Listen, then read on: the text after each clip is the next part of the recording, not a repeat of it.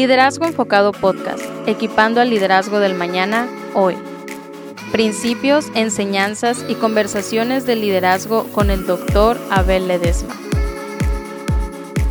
En este episodio escucharemos el final del tema El líder y su vida de oración, grabado en vivo desde las conferencias mensuales de Liderazgo Enfocado.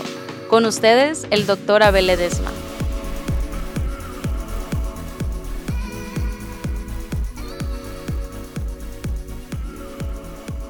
Póngase, a pensar cuando oramos. En lugar de dar gracias, nos quejamos. Empezamos a lamentarnos. Y empieza la pista porque la ponen música y llorar y llorar. Eso es un salmo, ¿no? Tú lo cantas, Oscar, yo te he oído.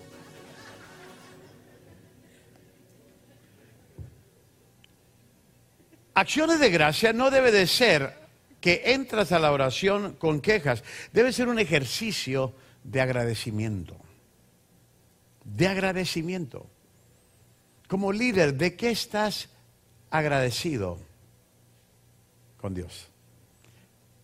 ¿Por el ministerio que tienes? ¿Por la iglesia que tienes? ¿Por la gente que tienes? Porque tenemos que empezar a cambiar esa actitud. Dice, con acción de gracia, toda petición que tengas, hazlo de antemano con agradecimiento. Del que te va a escuchar, de que Él tiene tu vida y tu ministerio en sus manos, de que Él te va a dar la sabiduría, Él te va a ayudar a salir de esto, dándole gracias. ¿Qué dijo Jesús, Padre? Cuando iba a repartir los panes y los peces, te pido que lo bendigas. Yo sé que me oyes, pero lo digo por los que me están viendo y oyendo. Jesús ya lo daba como un hecho, que su Padre, y le daba gracias por los alimentos. Y qué importante es que cada uno de nosotros como líderes aprendamos a agradecerle a Dios por el lugar donde estamos, por la iglesia que tenemos. Sí, tendrás a las hermanas Petritas de la vida que te sacan el tapón. Dale gracias a Dios por ella, Señor. Te doy gracias. Me ha sacado las canas esa hermana o ese hermano, Dios. Yo sé que un día te lo vas a llevar al cielo, pero por lo menos se va a ir al cielo. Te doy gracias. Aprenda a orar por ellos. Y usted lo que puede decirle a esa persona, oré por ti. Por mí, pastor, si yo no lo puedo ver en pintura, yo tampoco, pero oré por ti. Y usted va a cambiar su actitud con esa gente. Todos tenemos gente que desearíamos para que paren de sufrir, se vayan al cielo, ¿no es cierto? No os hagáis. O sea, yo muy universal eso. Pero hay que darle gracias a Dios, porque por eso dice Dios, bástate mi gracia, ese es el aguijón que tengo para ti. Porque cuántas veces ha pedido a Dios que se lo quite, Señor, ya llévatelo, eh, llévatelo allá con otra iglesia, llévatelo allá a Tijuana, Dios. Y dice, no, no, no, no, no, no, no, no, no, bástate mi gracia. Y tienes que darle gracias a Dios por esa persona. Porque sí, a veces, y se lo confieso, yo he tenido momentos en mi vida que yo quiero imponerle mano, pero en el cuello a esa persona. Porque de tanto que le predico, lo predico, no agarro la onda. Pero hasta que ya llego, digo, Señor, gracias te doy. Ya, ya, ya, voy a pelear, no voy a, dejar, voy a dejar de pelear, por mejor me pongo a orar por esa persona. Y que me dé el amor la paciencia por todo lo que estoy viviendo con esa persona. Esa es la anchura de esas cuatro palabras que tenemos una hermosa presentación de lo que es la oración. Lo segundo que quiero compartir basado en esta lección, número dos, la carga de la vida de un líder. ¿Cuál debe ser la carga? Lo que nos conmueve, lo que nos lleva a rodillas. Mire lo que dice, por los reyes y por todos los que están en autoridad, para que podamos vivir una vida tranquila y sosegada con toda piedad y, dignidad. Porque esto es bueno y agradable delante de Dios nuestro Salvador, el cual quiere que todos los hombres sean salvos y vengan al pleno conocimiento de la verdad. Aquí en esto voy a hablar de tres cosas. La carga de oración es concerniente en tres áreas que nosotros tenemos que orar como líder. Número uno, debemos orar por la guía del liderazgo. déjeme hablar sobre este punto. Porque dice Pablo a Timoteo, por los reyes o presidentes, si quiere cambiarle la palabra reyes, y por todos los que están en la autoridad. No solamente, ahora, déjeme explicarle, esto, esto significa tanto a los líderes de gobierno como líderes de la iglesia. Tenemos que aprender a orar por nuestras autoridades y también por nuestros presidentes, por nuestro país. Y es nuestra responsabilidad de orar por nuestros líderes, pero también por nuestros pastores. Tú que tienes una iglesia, tú tienes que orar por tu pastor. Y si tú oras por tu pastor, nada te faltará, dice el Salmo 23. Pero no toda la gente. Más bien vienen con el pastor, que es bueno, para que ore por ellos. Pero ¿cuántas veces oras por tu pastor?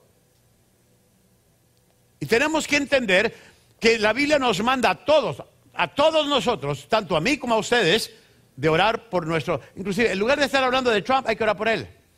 Ya sabemos que está desquiciado el hombre, hay que orar por él.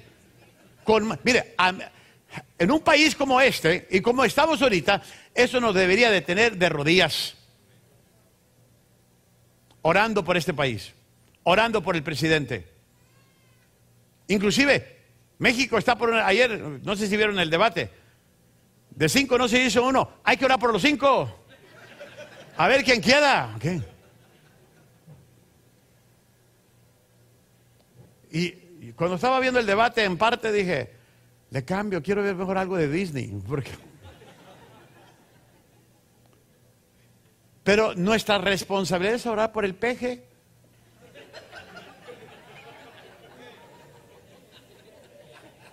Por el anaya por el del PRI, porque me estaban leyéndome un resumen de todo lo que el PRI va a arreglar en México. Y dice, ¿este hombre empieza a gobernar en el huerto del Edén o qué? La Zabala ya aprendió a peinarse por lo menos, pero hay que orar por ella. O sea, tenemos una responsabilidad ante nuestras autoridades. Aquí, estamos en elección en este año también de congresistas y senadores que nos están llamando para, para venir. Hay que orar por ellos, pero no solo por ellos, hay que orar por los líderes de la iglesia. Hay que orar por pastores de la iglesia. Que ya dejemos de pelearnos. ¿Vamos bien? A todos los pastores. ¿Qué más les puedo decir? Y hay que orar por el liderazgo de cada iglesia, por los líderes de las iglesias, porque algunos son líderes y otros son chivos y otros son ovejas, mano. Y a veces se batalla, porque tú le das una pluma a un líder, jefe, mi gran jefe ya. Oh, yo ando con Daniel Solitario. Yo y él así. Ya no te hace caso, ya no te avisan donde andan. Andan visitando iglesias, andan ministrando que te avisan. Yo le digo a mi iglesia, no me tienen que pedir permiso, más avísenme. Por lo menos para saber que no se murieron. Somos una familia, a ver, ¿cómo te gustaría que tu hijo se vaya de la casa y no te avise? Ay, se quedó con otro amigo, pero a ti no te avisó y ya tiene bigotes y ya. Pero ya tú no dormiste esa noche, ¿por qué? Porque no ha llegado. Y el muy, no sé para qué tiene el celular, no lo contesta, siempre está con el celular y nunca lo contesta. ¿No le ha pasado eso o yo era el único anormal aquí? ¿No le ha pasado que cuando hijo, su hijo está en la casa nunca deja el celular y cuando se va de la casa nunca lo contesta? ¿Por qué no pueden ser unas familias normales ustedes? ¿Qué piensa que viven en la familia Pelucho? ¡Ay, vive! Hay que orar por ellos. Hay que orar. Yo le pido a mi iglesia, oren por mí. Tengan paciencia conmigo. Todavía estoy bajo construcción. Yo, no soy un pastor perfecto. No, hermano, si yo le contara, sacábamos el violín. Inclusive, yo, yo le cuestiono a Dios, ¿por qué me escogiste a mí? Todavía le pregunto. Inclusive, no solo eso, hasta pregunto, ¿por qué lo escogió a ustedes? Porque yo si hubiera sido Dios, yo no me hubiera escogido a mí mismo, y ni mucho menos a ustedes. Mejor ya tengo ángeles, querubines, mejor ponlos a trabajar. Pero Dios tiene un gran sentido del humor que cuando te dice, Él es ser, ¿Él Dios? Sí, Él, escoge. Estás bromeando, ¿verdad Dios? No, sí, Él es. ¿Él?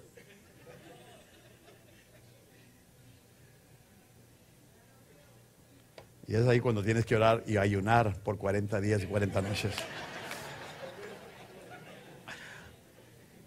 Tenemos que orar por los líderes, por los pastores. Ese no es. Yo le digo a, a mis líderes, ustedes tienen que orar por mí. Yo tengo que orar por ustedes. Constantemente. Debemos buscar los unos, orar los unos por los otros al buscar la guía y dirección de Dios para nuestras vidas y ministerios.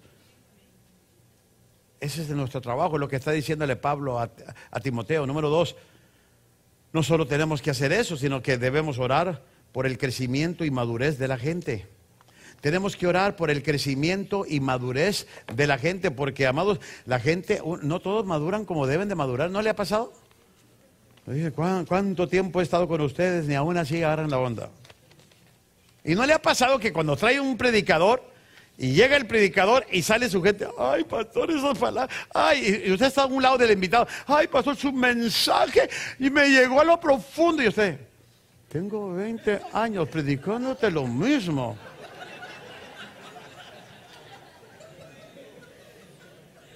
A mí no me ha dado ni las gracias, hermano. Viene este pelón aquí que le voy a dar una ofrenda y porque hay una voz diferente. Y no lo conoce porque trae un ronco. Y de repente te bendijo. Ahora, sería una chulada que todos en la iglesia crecieran igual.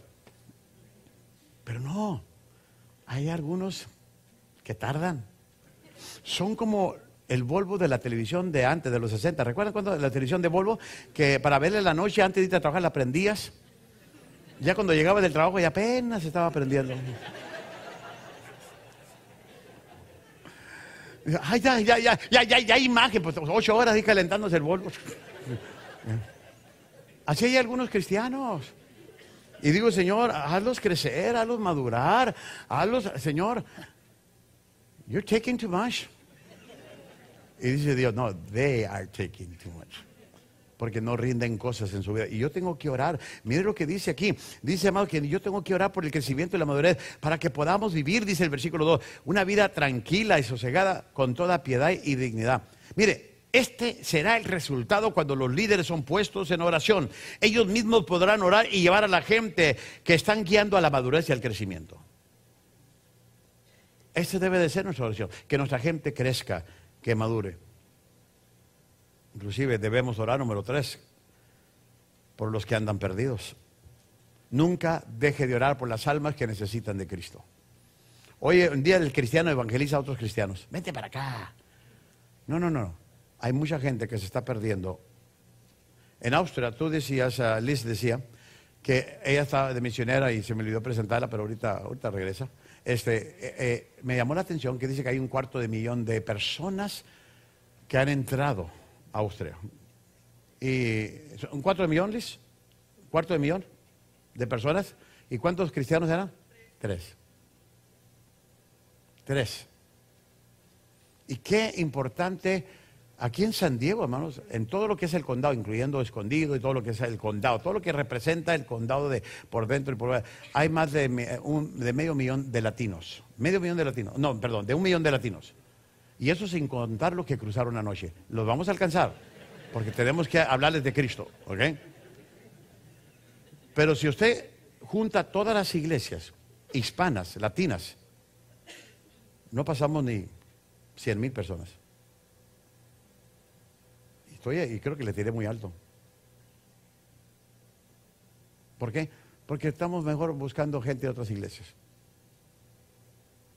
Y, nos está diciendo, no, no, no, no, no. ¿Por qué cree que yo no me anuncio? Yo no anuncio mi iglesia en radios cristianas y periódicos cristianos. Si voy a traer a alguien a, los domingos, lo anuncio en secular, pero va a ser un trabajo evangelístico de mi iglesia. Porque, a mí me interesa la gente de afuera.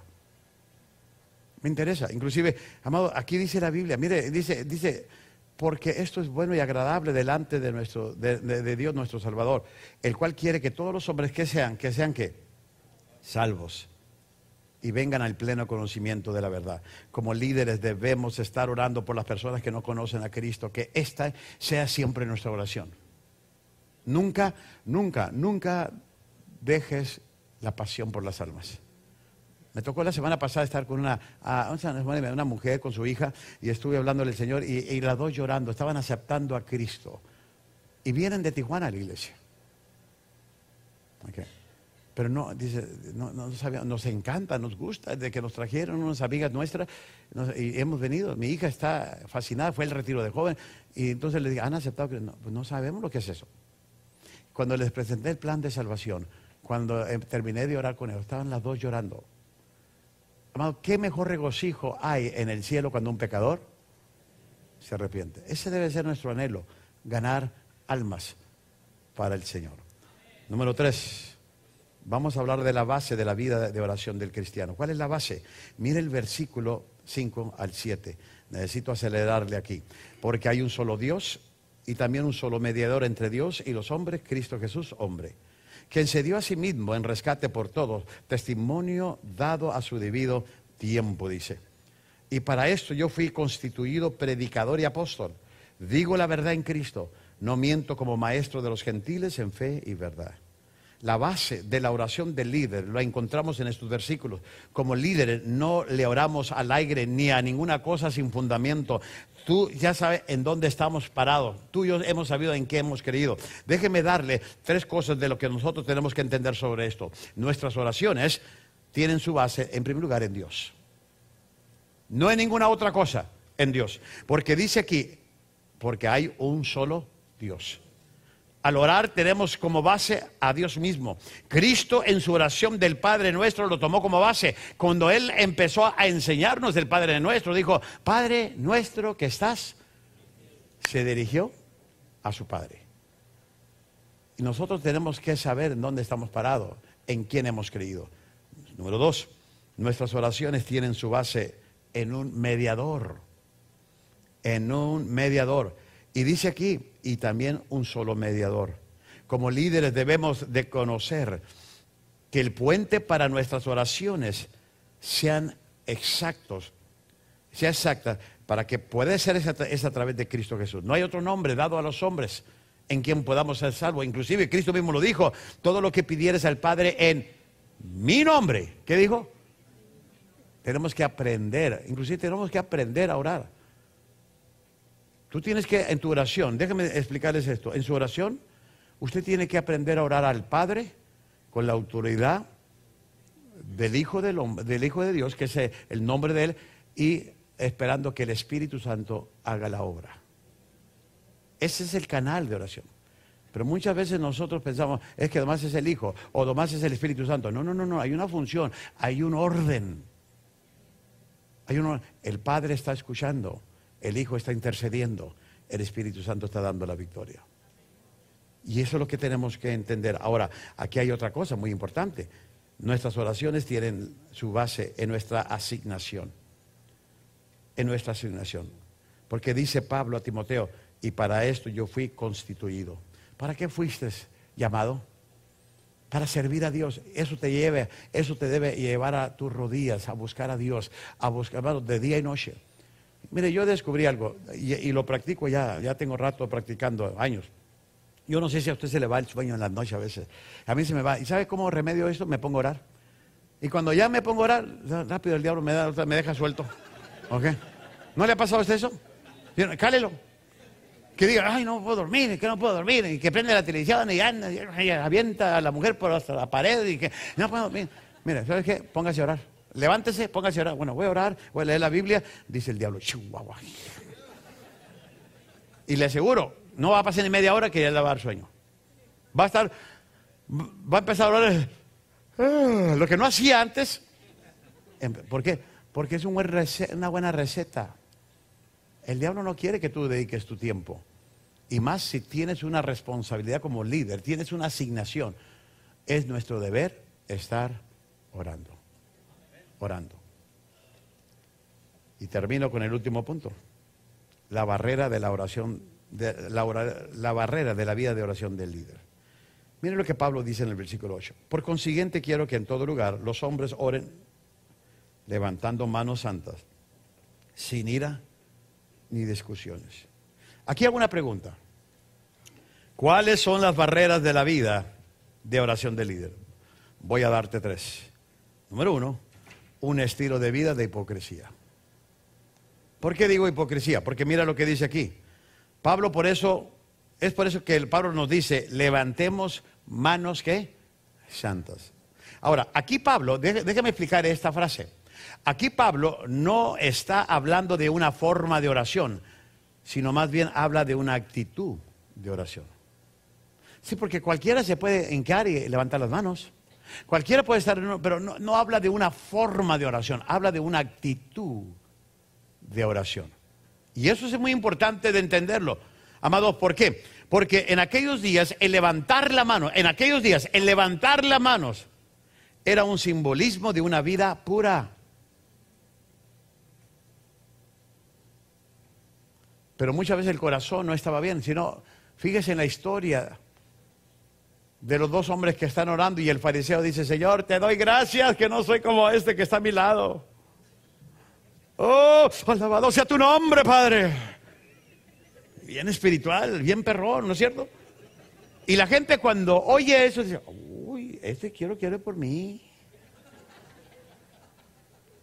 Y el hombre que estaba humillado, que estaba con sus pecados, confesándoselo a Dios, Pablo está diciendo, no me refiero a una forma, no me refiero a que toques trompeta, me refiero a la actitud del corazón.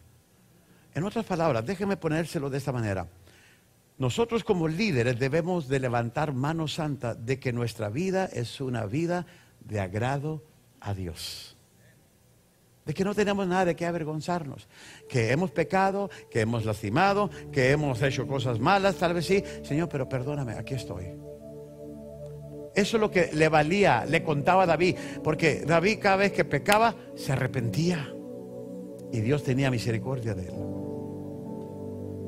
Y por eso dice Pablo a Timoteo, procura ser sin hipocresías, porque a veces entramos a la mecánica del ser cristianos y se nos olvida ser sinceros con Dios y con nosotros mismos.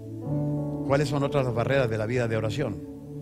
Un corazón airado como líderes no debemos de guardar enojo, debemos tener un espíritu para perdonar. Si mantenemos una actitud de enojo en contra de una persona, no podremos mantener una relación delante de Dios. Dios no escucha la oración de un, de un espíritu enojado. Por eso no podemos guardar ese rencor, no podemos guardar ese enojo. Tenemos que, y yo sé que nos vamos a enojar, pero Señor, perdóname, y, y tengo que soltar a este hermano, tengo que liberarlo, porque si no, el primer esclavo vas a ser tú vas a ser tú. Y por eso dice la Biblia, sin iras, sin contiendas, dice. Y también, número, la última, la última barrera. Simplemente una mente dudosa. Dudosa. ¿Por qué digo una mente dudosa? Las discusiones entre el líder con otras personas traerán dudas que serán una barrera y causa de división en la obra de Dios. Pastor, líder, no alegues por cosas que no valen la pena. Que pongan en integridad tu testimonio. No, no lo hagas. Hay dos frases que termino con esto. Nada está más allá del alcance de la oración sino solo aquello que está fuera de la voluntad de Dios. Lo que Dios no va a contestar es lo que no está dentro de su voluntad. Dios va a contestar lo que está dentro de su voluntad. Por eso tenemos que aprender a orar la voluntad de Dios para nuestras vidas, aún como líderes. Y luego termino con esta frase. El secreto de la oración es orar en secreto. Es aprender a orar a solas es aprender a orar en tu aposento alto y consagrar tu vida al Altísimo. Esa es parte de todo lo que hacemos como líder. ¿Aprendió algo el día de hoy? Amén. Gloria a Dios. Así como está, más voy a orar por ustedes. Padre, te doy gracias. Tus hijos, con un llamado de parte tuya, estamos aquí. Te doy gracias, Señor, porque tú nos has concedido el privilegio de estar trabajando en tu reino. Y yo te pido que levantes hombres y mujeres, líderes de oración. Que empecemos a orar por el ministerio que nos has confiado, por la iglesia que nos has confiado, por la ciudad que nos has confiado. Que vivamos caminando de rodillas para estar siempre buscando tu rostro, Padre. Te doy gracias y te honro a ti sobre todas las cosas. En el nombre de Jesús. Amén. La oración es de suma importancia para cualquier líder que desea éxito. En nuestro próximo episodio, el doctor Ledesma compartirá la lección El líder y sus cualidades, aprendiendo a hacer conexión con las cualidades. Suscríbete y comparte a Liderazgo Enfocado Podcast. Y de igual manera, te animamos a suscribirte a nuestro canal de YouTube. Y por último, visita liderazgoenfocado.com para obtener más información sobre el Dr. Abel Ledesma. Gracias por escuchar el podcast de Liderazgo Enfocado, equipando al liderazgo del mañana, hoy.